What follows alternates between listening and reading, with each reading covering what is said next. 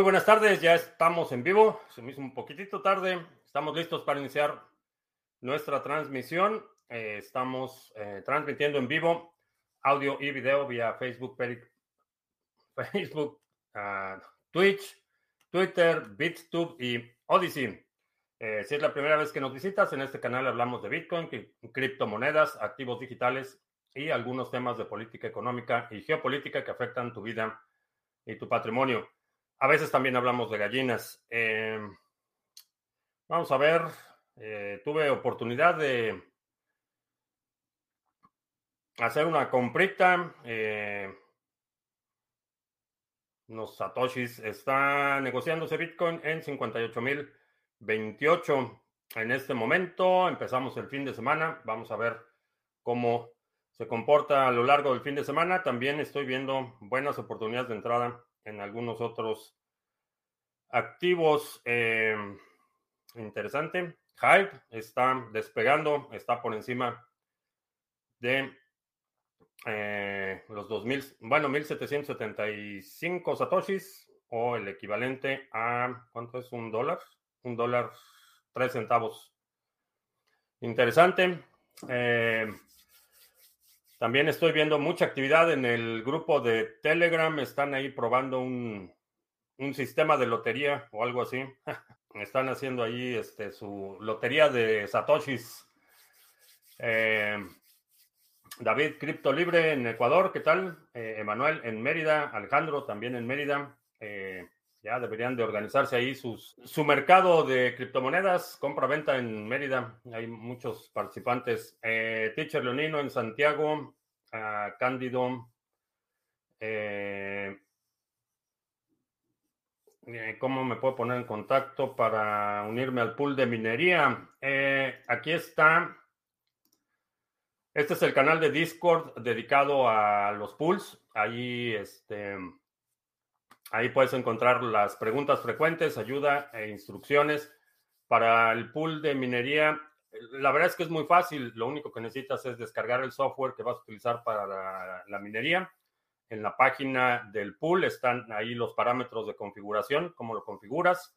Eh, tienes tu cartera y eso es todo lo que necesitas para unirte al pool. No necesitas que nadie te apruebe. Esa es una de las premisas bajo las que operamos. Estamos buscando proyectos en los que puedas participar sin tener que identificarte, sin tener que registrarte, simplemente nosotros ponemos la infraestructura y cualquier persona que quiera participar puede participar y no necesitamos estar, eh, que no necesitamos que pidas permiso y no buscamos información de los participantes. Eso es importante para mantener eh, no solo la privacidad, sino la descentralización de los proyectos en los que estamos participando. Eh, Max Power en Andalucía, eh, Cándido en España, el Javier también en España. Ah, ¿Qué opinaría Satoshi del Crypto Hall of Fame? Eh, no, no, digo, la verdad es que no. Si algo, si algo que me parece también bastante deplorable es esta, el culto a la personalidad, y esto es en todos los aspectos, no únicamente en el ámbito de las criptomonedas, sino el culto a las personalidades en, muchos frentes está volviendo un problema pernicioso y simplemente corrompe eh, las eh, relaciones, el balance de poder y específicamente en el plano de las criptomonedas creo que es aún más indeseable, más indeseable, sí, más indeseable.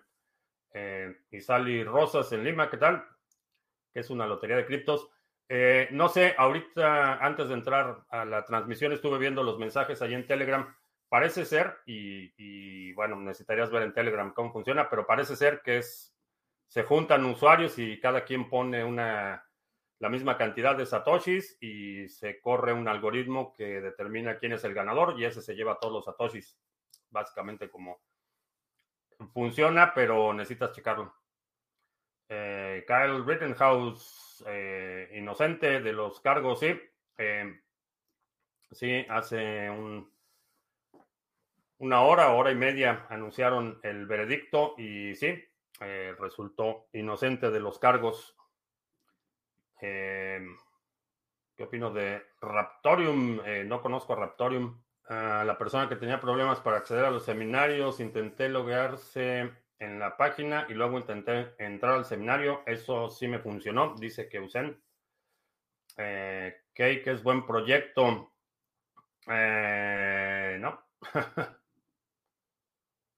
Digo, es buen proyecto. Si lo que estás buscando son ganancias inmediatas, eh, supongo que sí. Hay mucha gente que está ganando dinero así, pero no tengo cake, no tengo, eh, estoy en el sector de DeFi, estoy involucrado en un solo proyecto que estoy evaluando, estoy estudiando, estoy eh, leyendo el código, los contratos y todavía, todavía tengo muchas dudas. Una duda, si la minería se hace con luz, básicamente, y es como se justifica el valor de BTC, eh, ¿son ganadores de la minería las empresas eléctricas o ha sido irrelevante para este sector el consumo eléctrico? La electricidad es solo uno de los componentes.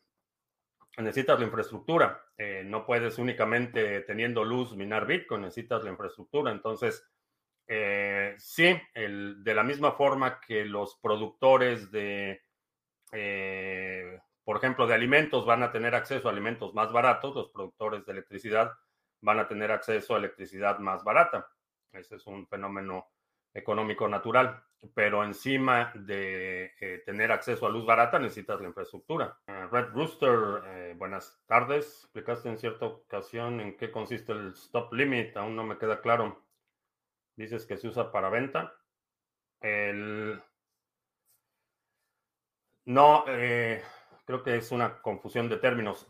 de lo que hablábamos es del stop loss que es una instrucción que das al exchange para que cuando el precio alcance cierto punto, eh, cierra tu posición. Eso es, eso es lo que hace el stop loss. ¿Cómo aprendo a operar nodos? Eh, empieza por los nodos que te interesan. Eh, cada uno tiene sus peculiaridades.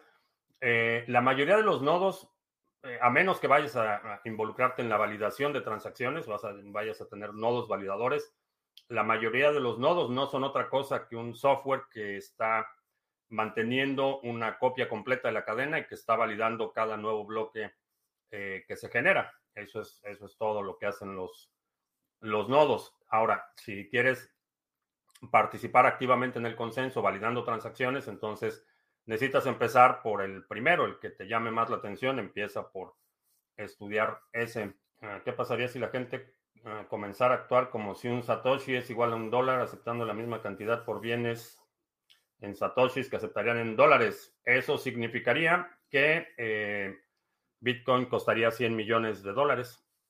Eso significaría. Ah, Gavilán, ¿qué tal? Mr. Revilla.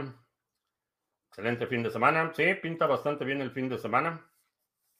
Y en Venezuela del Norte se celebra el fin de semana, bueno, el 20, de hecho mañana, el aniversario de la Revolución Mexicana. Es uno de los fenómenos bastante interesantes desde el punto de vista de la identidad nacional porque es un proceso, una revolución, una guerra civil básicamente, en la que todos los héroes nacionales se mataron entre ellos y se rinde culto al más gandaya que mató a todos. El que, el que salió más gandaya y, se deshizo de todos los otros líderes fue el, el ganón pero sí, veneramos a personajes que se mataron entre ellos. porcentaje de las miles de aplicaciones, dispositivos y servicios orientados al mundo cripto existen hoy. Eh, no lo sé. Eh, no lo sé, pero la mayoría van a fracasar. Eso es, eh, un, fenómeno que observamos en cualquier ámbito de la actividad humana. Hay muchísima gente que intenta cosas, no todas prosperan, algunas sí prosperan,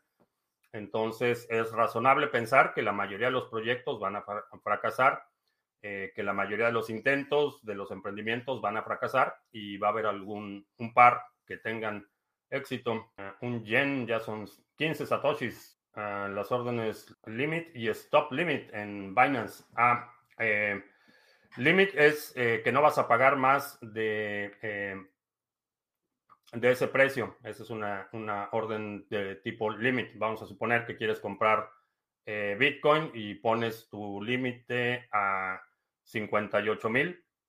Eh, quiere decir que no va, no va a comprar Bitcoin más caro que ese límite que estás poniendo.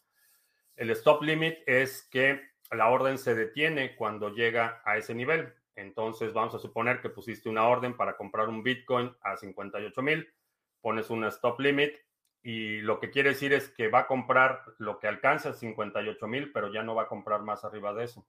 Entonces, aun cuando la orden no se llene por completo, se detiene al nivel que determinaste. La orden limit lo que va a hacer es que va a comprar la orden completa, empezando por el precio que determinaste. Pero la, situación con este tipo de órdenes es que solo utilizas este tipo de órdenes en función de la estrategia que estás eh, ejecutando. Eh, tu, estrategia va a determinar qué tipo de orden vas a poner, no al revés. Tengo instalada la wallet de Monero. ¿Dónde se configura el pool?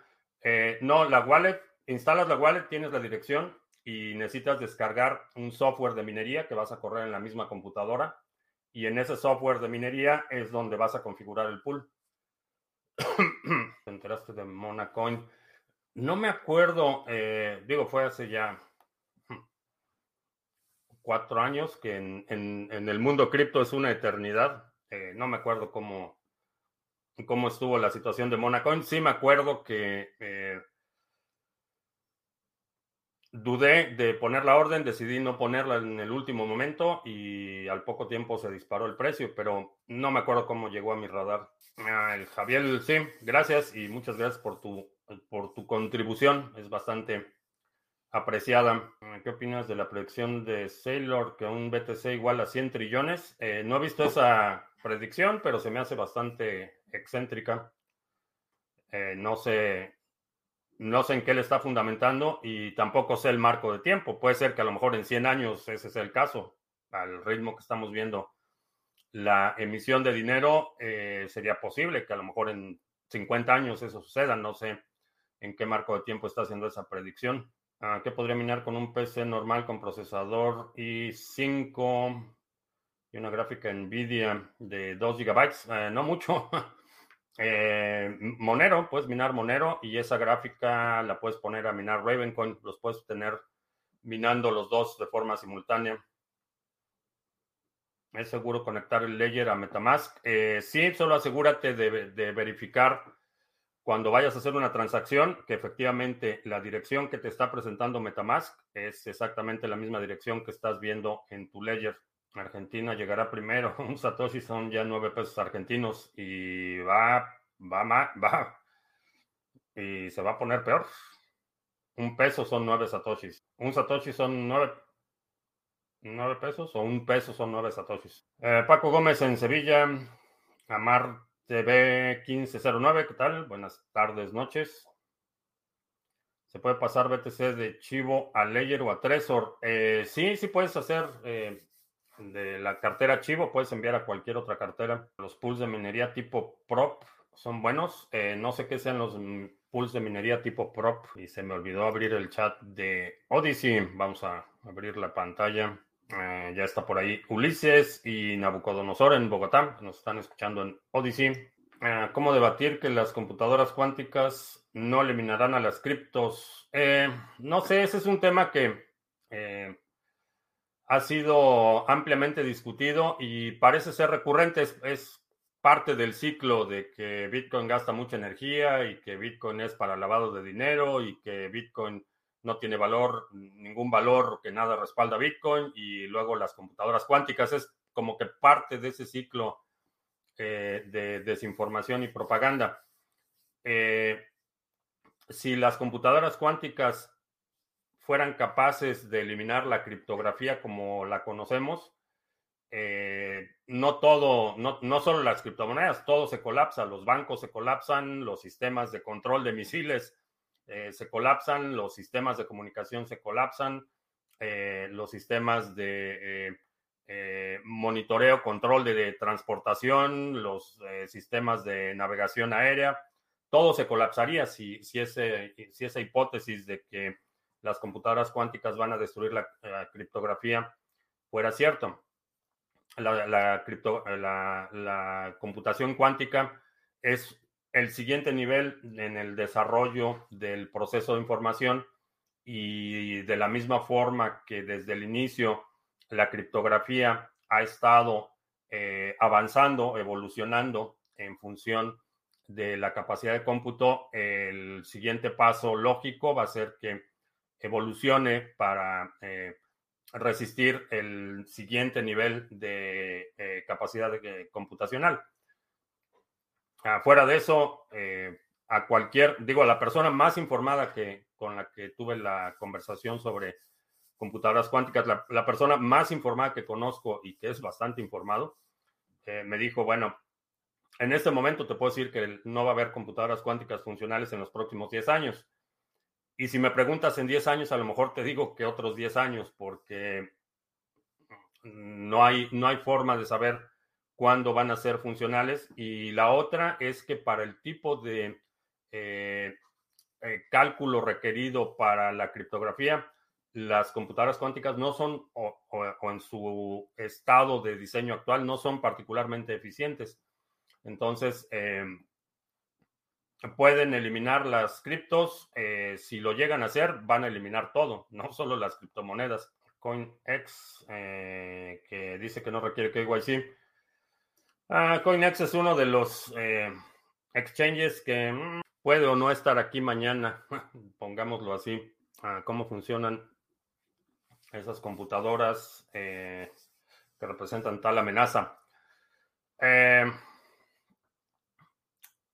la explicación más simple es que las computadoras hoy en día funcionan como eh, interruptores. Tienes un estado que es prendido o apagado. Es parte del eh, eh, fundamental del sistema binario. Todo el, sistema binario está basado en, esa, en ese concepto, que el estado de, la información es prendido o apagado. Y a partir de ahí se construye toda la arquitectura computacional. Las computadoras cuánticas pueden mantener de forma simultánea múltiples estados.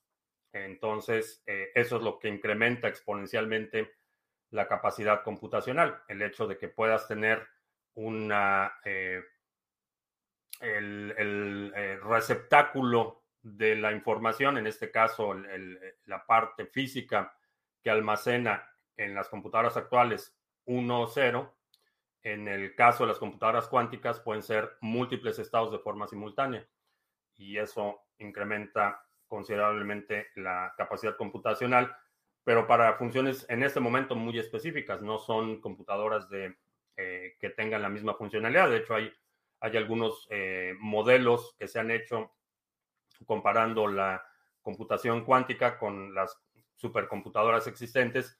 Para algunas funciones específicas, eh, las computadoras, las supercomputadoras actuales siguen siendo más eficientes que los modelos de computación cuántica. Ah, ¿Por qué es tan incierta la permanencia de CoinEx? Eh, porque ha tenido muchísimos problemas. Eh, CoinEx ha sido uno de esos exchanges que han estado plagados de, problemas, así es que eh, no lo sé, honestamente.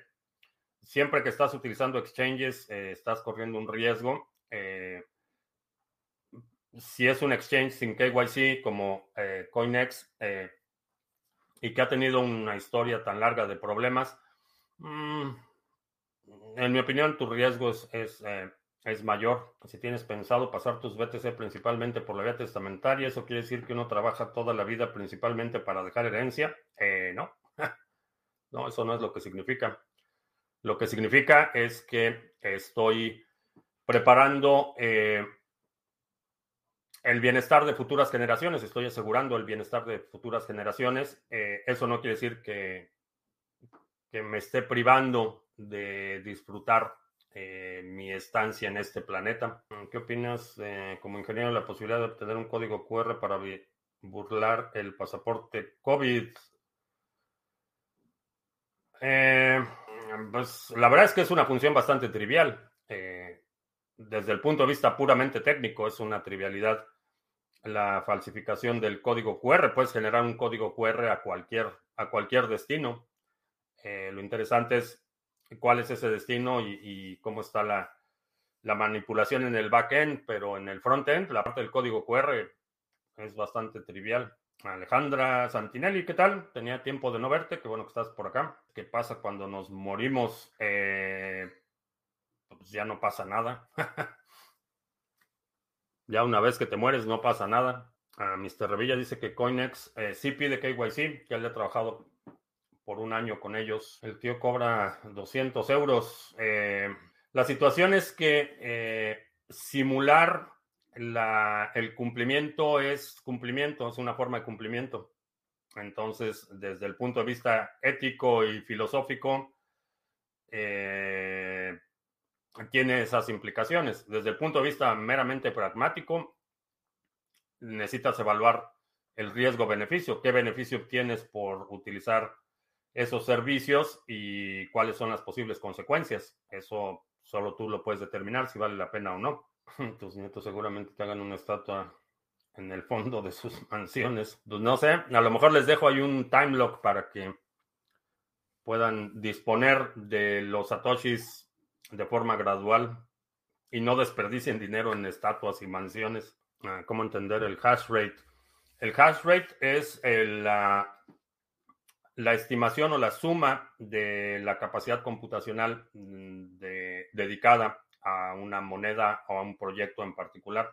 Javier, sobre el food y FOMO, llevo en este mundillo desde el año 8 after Satoshi. No había escuchado ese término.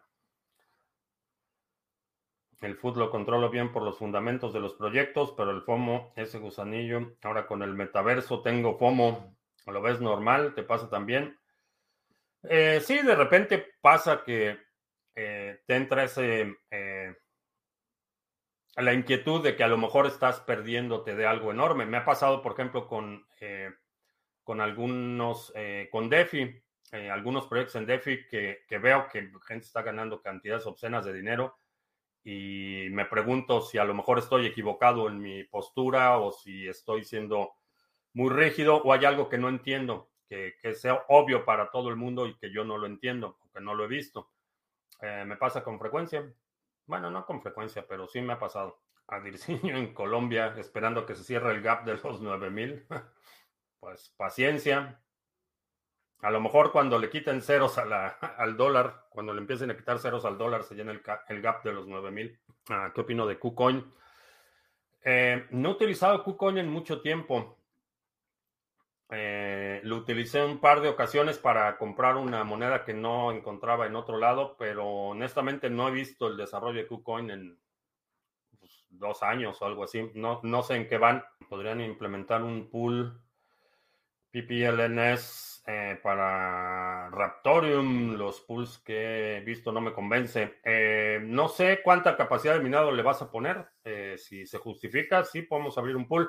No tengo idea qué es Raptorium, honestamente no, no he visto, no tengo idea de qué se trata, pero si tú le vas a poner capacidad de cómputo, lo platicamos. DeFi que da miles por ciento de staking. Sí, he visto cantidades astronómicas, pero mi pregunta es, ah, bueno, lo que, lo que he visto, porque con los contratos, eh, los eh, proyectos de DeFi que he visto, eh, estoy revisando los el código de los contratos para ver exactamente qué está pasando cuando pongo en staking cierta cantidad.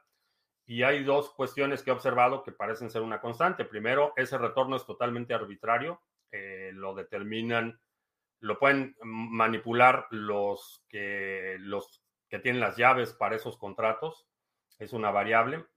Y la otra es cuando produces eh, un retorno tan alto, necesitas un mercado eh, ascendente, que, mucha gente nueva esté llegando al mercado para poder absorber todo eso que se está generando en forma de retorno. Entonces, desde el punto de vista económico, eh, no me parece sostenible. Creo que lo que hemos observado es que DeFi eh, son oportunidades para ganar muchísimo dinero, pero las ventanas de tiempo son muy cortas. En el momento que el ritmo de emisión o ese retorno empieza a superar la cantidad de nuevos participantes, los precios se colapsan. Ahí estuve revisando hace un par de semanas un proyecto en, Tesos, un proyecto de DeFi, y el token eh, se desplomó eh, este, como ladrillo en un río. A ver en cuánto está ahorita. Está en, ese token está en 56 centavos. Hace, hace un mes que estaba revisando el proyecto, estaba en casi 3 dólares. Entonces se ha desplomado porque emiten ese token tan rápido que eh, no hay nuevos participantes que estén absorbiendo toda esa emisión. Entonces, si, si participaste en esa ventana de tiempo en la que estaban llegando muchos participantes, sí, generaste mucho dinero, pero en el momento que se empieza a desacelerar la adopción de nuevos usuarios, el precio se desploma. Eso mismo pienso, las consecuencias legales o las consecuencias de salud con la vacuna es un dilema. Mira, Austria, sí, sé que Austria ya está por implementar sus pasaportes, pero esa es una decisión que solo tú puedes tomar. Yo no te puedo decir qué hacer. Eh, eh, puedo en muchas ocasiones compartir o, eh, tener hipótesis de qué es lo que yo haría o qué, qué no haría, qué estoy dispuesto o no estoy dispuesto a hacer, pero a fin de cuentas eso es, eso es un, una decisión que tú debes de tomar. Si, si crees que las posibles consecuencias de que te atrapen con un certificado de vacunación falso eh, son menores a las consecuencias posibles de la vacuna, pues adelante. Facundo Cabral vivió toda su vida en hoteles porque creía que al tener propiedades, estas las tenían a él. Eh, le quitaban el tiempo valioso para disfrutar la vida real. Eh, está bien. Martín dice que KuCoin ya pide KYC, que lo revisó ayer. Hay algunos juegos NFT, Play to Earn que llamen tu atención. Sí, he estado estudiando el sector. Miguel, que en California, que ya le llegó su generador híbrido, excelente. Plenty, sí, Plenty fue el que se, hundió como piedra en el río. ¿De dónde salen los retornos de DeFi, fees e inflación? Eh, sí, básicamente fees e inflación. Principalmente inflación, que eso es lo que digo, que los retornos los determina quien administra el contrato. Si intentas cruzar de México con visa a Estados Unidos, pero no estás vacunado, lo arrestan o te detienen. Depende cómo vayas a cruzar. Eh, depende cómo vayas a cruzar. Si cruzas por tierra, eh, muy probablemente te regresen. No te van a arrestar, simplemente te van a negar la entrada y te regresan por donde eh, viniste. por avión, ni siquiera te van a dejar abordar el avión la aerolínea te va a pedir, igual que te pide documentos migratorios, que te va a pedir la visa vigente y tu pasaporte, eh, te van a pedir tu certificado de vacunación y si no lo tienes, ni siquiera te dejan abordar el avión. En coche te van a regresar por donde viniste. Ah, solo México, Costa Rica y El Salvador no obligan a la vacuna. Eh, no, hay muchos países que no obligan a la vacuna.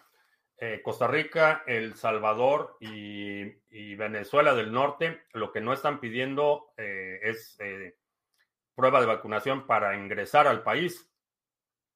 Internamente hay muchos países en los que no es, no es obligatoria la vacuna. Aquí en Estados Unidos no es obligatoria.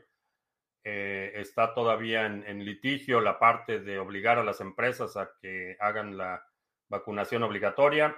un juez detuvo la orden. parece que hay no hay fundamentos para requerir que la, vacuna eh, sea obligatoria. Eh, están, por ejemplo, la, ayer estaba leyendo que la, eh, la Guardia Nacional en, bueno, la Guardia está, bueno, como funciona es que el, cada estado tiene una guardia que es la Guardia Nacional, pero está sujeta al comando civil del gobernador. Entonces el gobernador eh, de cada estado tiene su guardia nacional, se llama Guardia Nacional, pero realmente corresponde al estado. El caso es que para la Guardia eh, Nacional, todos los elementos bajo la Guardia Nacional en Oklahoma eh, no van a requerir la vacuna. Entonces, no, es, no es exactamente obligatorio y aquí en Estados Unidos todavía está eso en litigio. Hay muchas empresas que han tratado de imponer la obligatoriedad de la vacuna, han enfrentado reacciones bastante adversas por parte de o de, mercados o de clientes o de proveedores o inclusive litigios. la situación. Ah, brasileño tampoco. Ah, Brasil. No, supongo que Brasil. Ah, llegaremos a ver pasaportes COVID o algo similar en Venezuela del Norte. No lo creo porque eso implicaría eh, implicaría el reconocimiento de que realmente el asunto de la pandemia era una amenaza y, un reconocimiento de, eh, el, manejo torpe, e incompetente y negligente de toda la situación. Entonces, eh, no lo creo. Pero quién sabe, ah, con eso de que hasta lo bañaron para que se reuniera con nos oyese, se lo trajeron bañado, rasurado y con zapatos limpios. Eh, no sé, a lo mejor después de la reunión de ayer llegan con la instrucción de que hay que incrementar las medidas. Ah, puedo sugerir en algún momento de la existencia de criptomonedas TV podamos hacer un meetup por Zoom o Team para hacerte preguntas y que nos conozcas. Eh, mm, no lo sé, pues aquí no lo sé, no lo sé. Podríamos hacer un sorteo porque las eh, salas de conferencias son, son limitadas y a lo mejor sí podemos hacer un sorteo algo así, una mecánica para que podamos tener reuniones un poco más interactivas en Venezuela la Vieja. Como miembro de la comunidad europea y como uno de los miembros más endeudados de la comunidad europea, eh, Venezuela la Vieja está en una posición mucho más, más vulnerable. Entonces es posible que sí empecemos a ver restricciones. Eh, eh, ahorita que Austria está tratando de implementar su programa de vacunación obligatoria y, pasaportes de vacunas, mm, a lo mejor se incrementa la presión para que Venezuela, la vieja, también implemente algo similar. Entonces los juegos Crypto Play to Earn también están sujetos a modificaciones de quienes tienen el control de los contratos. Sería lo mismo que DeFi, si dejan entrar a participantes o comprar NFTs, el valor de las monedas caerían no exactamente, no es, no es la misma lógica, porque los play to earn tienen el incentivo adicional de la actividad que está realizando. Entonces, eh, los incentivos para los participantes no son iguales y los incentivos para los desarrolladores tampoco son iguales. Eh, tú puedes copiar los contratos de DeFi en este momento y en te buscas un diseñador web y puedes lanzar tu proyecto copia de copia de copia de copia en, un par de días. Para los juegos Play to Earn, el desarrollo es mucho más intensivo. Eh, para, simplemente para desarrollar el componente del juego, necesitas invertir una enorme cantidad de recursos, tiempo, eh, necesitas conceptualizar el juego, que es totalmente distinto a que simplemente hagas copy-paste de contratos y que hagas una interfase, que también puede ser copy-paste eh, realmente no se necesita mucho y puedes lanzar un proyecto DeFi en... ¿Qué, fue lo que vimos en, los últimos meses? Que cada tercer día había un nuevo airdrop y un nuevo proyecto DeFi basado en Ethereum que no era la copia, no eran más que copia de copia de copia de copia. Cuando estamos hablando ya de un, entorno de, juegos play to earn, ya la, eh, simplemente el desarrollo, lo que tienen que invertir la empresa que está desarrollando el juego es eh, muchísimo más que lo que inviertes en una plataforma DeFi. ¿Qué pienso de la nueva pastilla de Pfizer? ¿Crees que sea efectiva? No tengo idea si es efectiva o no. No he visto ni estudios ni nada al respecto, entonces no tengo idea. Cada vez que veo tu transmisión te ves más millonario. ¿Será por el corte de pelo casual? La mayoría de la gente avala, está muy contenta de que esa medida autoritaria de vacunar a todos los que aunque la vacuna no evita que te contagies ni que contagies a otros, el beneficio de tenerla es personal, ya se vio que no mitiga el contagio. Creo que en el tema de las vacunas es una decisión que tú tienes que tomar con tu doctor. Eh, no estoy a favor de que, de que sea obligatorio que todos tengan que ser vacunados eh, eh, o que seas presionado, chantajeado o extorsionado para que te vacunes. Me parece una atrocidad y me parece inaceptable. Eh, esa es una decisión que tú debes de tomar con tu doctor, eh, que y, con el doctor que tú decidas y tú decides si te vacunas o no. Como quien dice, estupendo. ¿De qué año es mi MacBook Pro? Es del año que la compré en el 2008. Ya han pagado al doctor. Eh, en la mayoría de los países todavía hay una cultura en la que tienes una relación un poco más eh, directa con los doctores. Aquí, aquí olvídalo, aquí el doctor, eh, olvídalo, los incentivos aquí están totalmente distorsionados y al doctor lo vas a ver eh, dos minutos y medio si bien te va y todo el resto de tu visita médica van a ser enfermeras y asistentes médicas y al doctor lo vas a ver dos minutos si, si bien te va. Entonces no hay, no hay ni siquiera esa relación tan personal. En, muchos países todavía hay una relación un poco más personal con, con eh, los médicos, por lo menos medicina familiar y cosas así, los especialistas es otra historia, pero eh, tienes por lo menos un poco más de relación eh, personal con tu médico de cabecera. Hablando de criptos como colateral, ¿en qué plataformas de préstamos recomiendas sin importar el KYC? La única que he utilizado es Lend. sé que hay otras, pero no, no he utilizado ninguna. Eh, parece que por ahí me decía alguien que creo que Celsius, y que me recuerden porque sí lo quiero checar, que Celsius eh, permitía hacer, eh, utilizar BNB como colateral. Es algo que quiero, quiero checar, pero el único que he utilizado es Lend. El Launchpad recomendarías para alguien con un capital de 20 mil, no sé, 20 mil qué. Pero si no tienes por lo menos un Bitcoin, mi recomendación es que te apresures a acumular por lo menos un Bitcoin, porque en Estados Unidos no hay relación directa con el médico. Eh, lo que pasa es que el sistema de salud aquí es, es un desastre.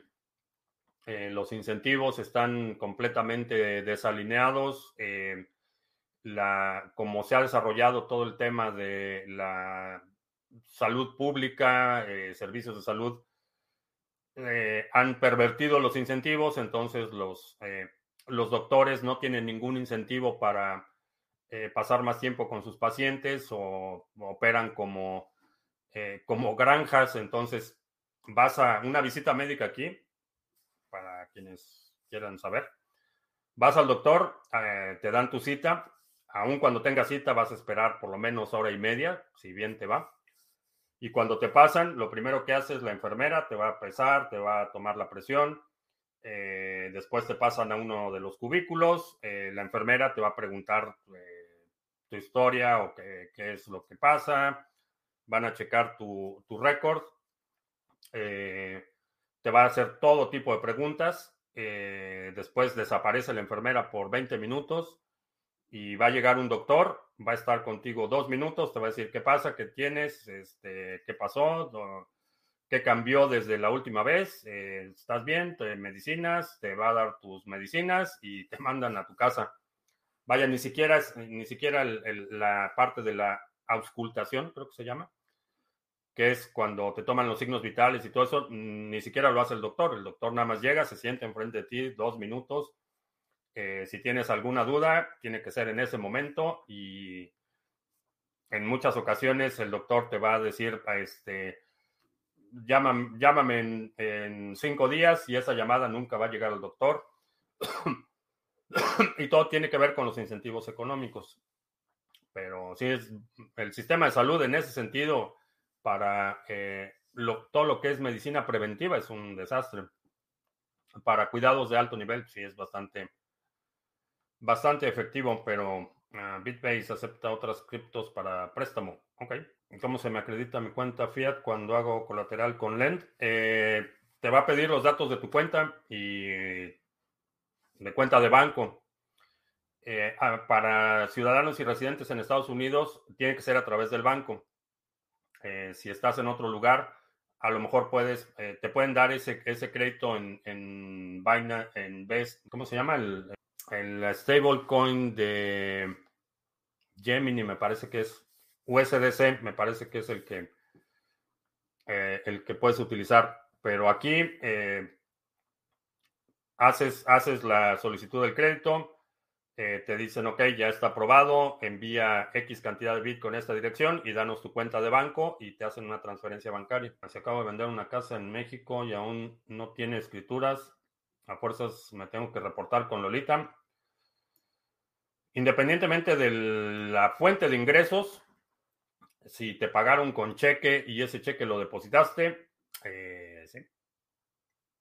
Si fue una permuta o vas a... Eh, no sé si todavía existe, tiene mucho tiempo que no, no hago este tipo de transacciones en, en, México, pero si utilizas el producto de la venta de un bien inmueble para comprar otro inmueble, eh, lo que pagas de impuestos es, es menos. Aunque tenemos cobertura por medio del trabajo, todavía somos nuestro doctor de cabecera que dejó de aceptar seguro y pagamos las consultas como antes, incentivos alineados. Sí, ese, estoy viendo una, eh, una tendencia bastante interesante. Hay muchísimos doctores aquí y particularmente doctores ya de la, de la vieja escuela, digamos, que de plano se deshicieron de toda la, eh, la, pesadilla burocrática que es aceptar seguros médicos y les pagas en efectivo y, o con tarjeta, les pagas directamente al doctor, te cobran, no sé, 50, 60 dólares de, por la consulta y ya, te olvidas de toda la burocracia para el doctor tiene más tiempo para atender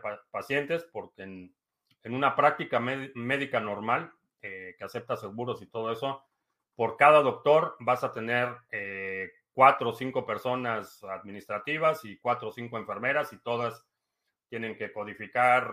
Es una pesadilla burocrática. Si ves la gráfica del personal médico, eh, los que son profesionales médicos comparados con el crecimiento de los que son administradores del sector salud, haz de cuenta que la curva de los profesionales médicos va subiendo así y la curva de los administradores de salud va así. Eh, es un desastre. Pero sí estoy viendo más de ese tipo de clínicas que tienen ahí tres doctores, se asocian los doctores, eh, tienen una recepcionista y una enfermera todo lo hacen los doctores y les pagas directamente en cash y te olvidas de la pesadilla de los seguros. Interesante. Ah, ¿Qué te parece la idea de obtener dólares dando BTC como colateral y luego convertir las recompensas del flujo efectivo en USD para pagar el préstamo? Eh, si es dinero que vas a poner a trabajar, eh, supongo que sí tiene, tiene sentido. Asegúrate de tener un retorno que justifique el riesgo que estás incurriendo. Ah, no va a faltar un doctor que acepte BTC como pago. Ahí cambiarán sus incentivos. Eh, no van a, no, no tardan, súper tarde, no he hecho, no he hecho anuncios. Bueno, vamos a empezar por este, supongo.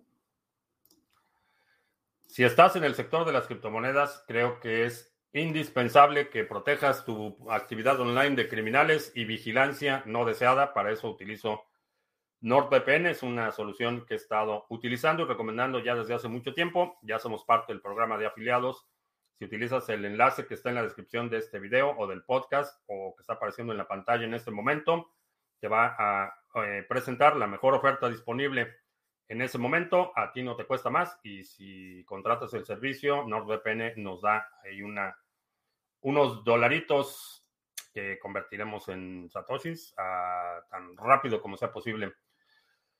Eh, vamos a ver, nuestro pool Sarga va bastante bien. Me parece que ya se restableció la normalidad en el ritmo de firma de bloques. Tenemos ya 18 bloques firmados de los 25 estimados para esta época.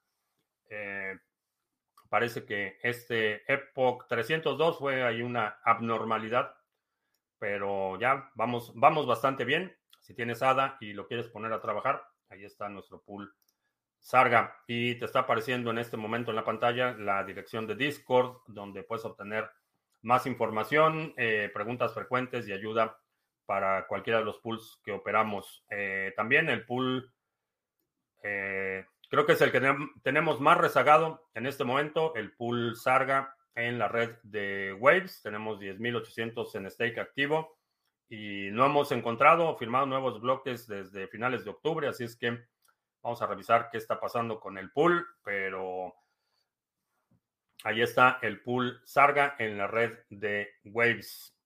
En la red de Band eh, vamos bastante bien.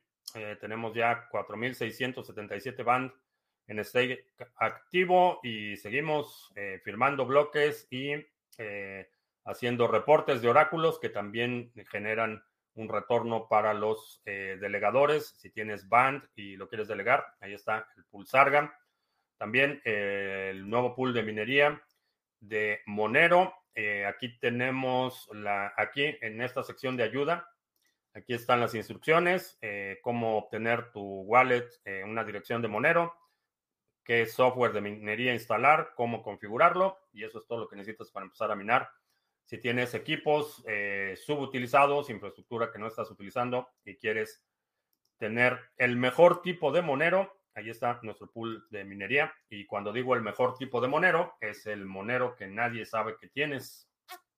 Ese es el mejor tipo de monero. Curso me recomiendo para volverte hacker como yo. Eh, no soy hacker y no tengo un, no tengo un curso especializado, pero eh, lo que sí te puedo recomendar es que, o, lo, que, lo que he visto que es una constante en eh, toda la gente que tiene, digamos, ciertas habilidades con los sistemas, es una curiosidad natural, es, un, es gente extremadamente curiosa, ese es un, motor, eh, eh, una constante que he observado en, la gente que eh,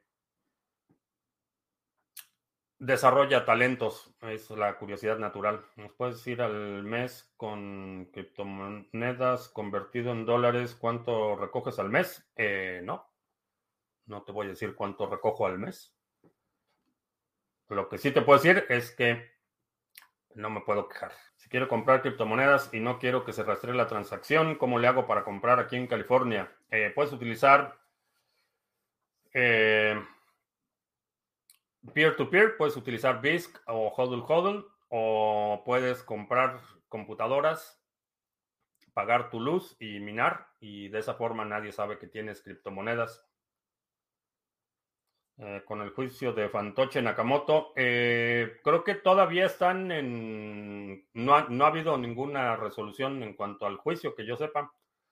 Eh, ha sido desastroso.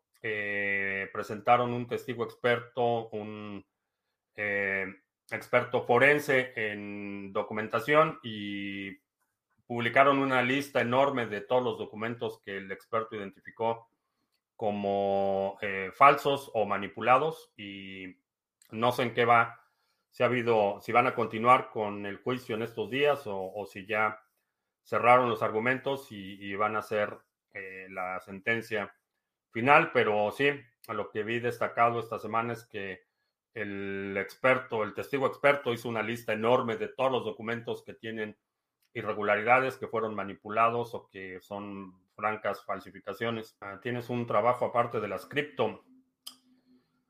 Trabajo, trabajo, mm, no, no lo consideraría trabajo. Em, estoy involucrado en muchos proyectos, pero tanto así como trabajo, no, no tengo un empleo. Hace años que no le reporto a nadie, que no le rindo cuentas a nadie, salvo a la dueña de mis quincenas. Eh, de hecho, en el 2008, 2008 fue mi último empleo corporativo. Ah, ¿Qué significa que Biden le transfiera el poder a Harris durante poco más de una hora? Eh, esa es una práctica frecuente cuando los, eh, los presidentes ah, van a someterse, por ejemplo, a cirugía, que van a estar bajo anestesia o que van a estar no en completo control de sus facultades eh, mentales hay una transferencia de poder, que quiere decir que si en el periodo de tiempo que el presidente está en cirugía o, que está bajo efectos de la anestesia, se tuviera que tomar una decisión sobre temas de defensa o cosas así, eh, el vicepresidente estaría facultado para hacerlo eh, de forma legal y no tendría que intervenir el Congreso para, eh, en condiciones normales, si, si el presidente perdiera sus facultades o el gobierno o el, Congreso considerara que no es, eh, mm, perdió la memoria o que algo, algo anda mal con el presidente y que no puede ejercer, puede invocar el artículo 25 de la Constitución eh, y revocar el mandato del presidente y el vicepresidente tomar posesión, pero es un proceso burocrático eh, también una reunión del gabinete en pleno sería suficiente para revocar el mandato presidencial y el vicepresidente tomaría control. Cuando es una cirugía o cosas así, no es necesario todo ese proceso, simplemente se le transfieren de forma temporal los poderes al vicepresidente y una vez que sale del efecto de la anestesia, eh, se revoca ese proceso. Sigo que no está aquí por los seguidores, sino por enseñar y crear una comunidad educada. Ese es un beneficio adicional. Eh, lo he mencionado en, varias ocasiones y por ahí a lo mejor es necesario recordar la agenda secreta de criptomonedas TV. No, lo que quiero hacer es que muchísima de la gente que, que me escucha gane cantidades obscenas de dinero para que en los próximos años, cuando se me ocurra una idea que requiera capital multimillonario, eh, ustedes financien la aventura. Esa es una de las... El otro propósito es que eh, me permite, eh, o si quieres ponerlo así, me da la excusa perfecta para poderle dedicar un enorme tiempo a aprender de la tecnología, aprender de los proyectos, estar estudiando proyectos, leyendo white papers, auditando contratos, todo esto, el canal y, esta plataforma para, para, compartir mis descubrimientos es la, excusa perfecta para dedicarle mucho tiempo a aprender. Entonces, ese es, ese es la, ya sabes el secreto de criptomonedas TV. Puedes entregar documentación falsa en un juicio como lo hizo Fantoche y no ir a prisión. Eh, no de forma inmediata, pero sí, sigue abierta la puerta que se ha sancionado. De hecho, ya, ya el juez eh, ha hecho varias menciones de que el perjurio es eh, un delito y que puede ser perseguido independientemente del resultado del juicio. Eh, puede este juez o este jurado determinar que, por ejemplo, Fantoche tiene la razón en este juicio y aún así si alguien, alguna de las partes afectadas, eh, lo denuncia por la falsificación de los documentos, ese sería un proceso penal separado. Pero sí, siempre, siempre que presentas documentación falsa, eh, particularmente en el ámbito de un juicio, estás exponiéndote a que, si no en ese momento, en el futuro, eso pueda tener consecuencias. Ah, ¿Cómo auditas los contratos? revisas el código, lees el código. Si llama una librería, lees el código de esa librería. De la misma forma que auditas el código de cualquier cosa. Eh, copias el código, el código, inyectas variables. Eh, es como se hace. Ah, quiero empezar con la minería. ¿Dónde me recomiendas que comience? Eh, empieza por Monero. Esa es la forma más fácil. puedes minar con un CPU.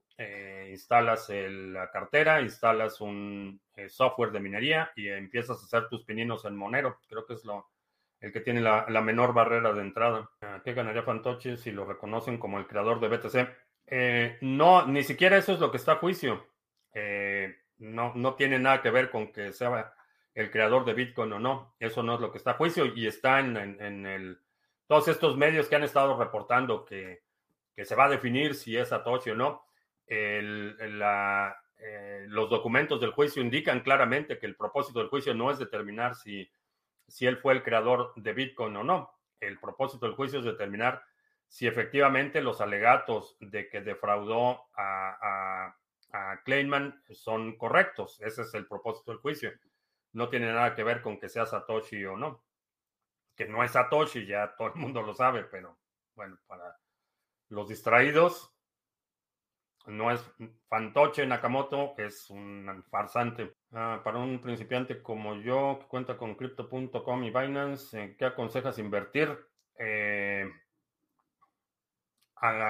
trata de acumular un Bitcoin por lo menos. Esa va a seguir siendo mi recomendación. Trata de acumular un Bitcoin por lo menos. Si ya tienes un Bitcoin, eh, empieza a darle prioridad al flujo efectivo. Lo mencionaba ayer y lo voy a reiterar hoy en un ámbito, en un entorno eh, inflacionario, el flujo de efectivo es crítico. Que tengas ingresos adicionales más allá de tu trabajo, de tu, eh, de tu actividad normal, que tengas fuentes de ingreso adicionales que te permitan mitigar un poco el efecto inflacionario va a ser crítico en los próximos años. Entonces, de todos los proyectos, sí, puedes tener algunos proyectos que van a valer mucho más en el futuro, eh, la apreciación siempre es bienvenida, pero para poder mitigar los efectos de la inflación hay dos formas, o gastas menos o ganas más. Y, bueno, no sé cuál sea tu situación, pero para muchos gastar menos va a tener muchos límites. Ah, solo hay, solo hay cierto porcentaje que puedes reducir de tu gasto. Hay un punto que no puedes reducir, no puedes dejar de comer, por ejemplo no puedes dejar de pagar eh, renta, hipoteca o lo que estés pagando por concepto de vivienda, no puedes gastar menos en transportación, por ejemplo. Entonces hay, hay un límite de lo que puedes reducir. Eh, cuando la vía para mitigar la inflación es la reducción del gasto.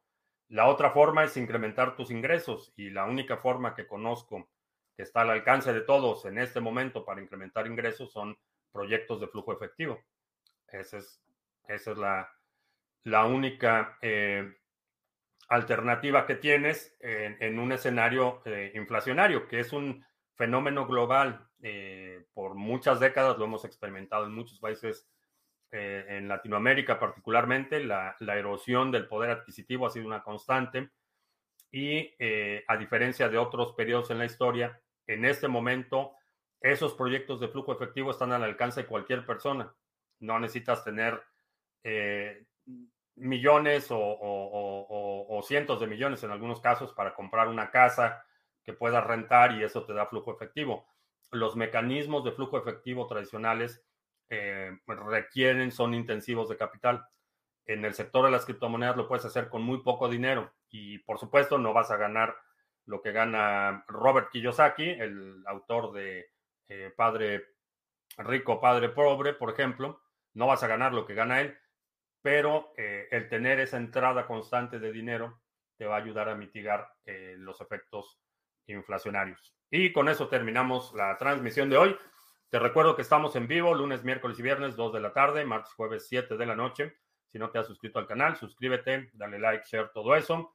Eh, los domingos publicamos nuestro resumen semanal. Si hay algún segmento de la transmisión de hoy que quieras sugerir para el próximo resumen semanal, deja un comentario aquí abajo con la marca de tiempo para considerarlo. Y creo que ya. Por mi parte es todo. Gracias y hasta la próxima.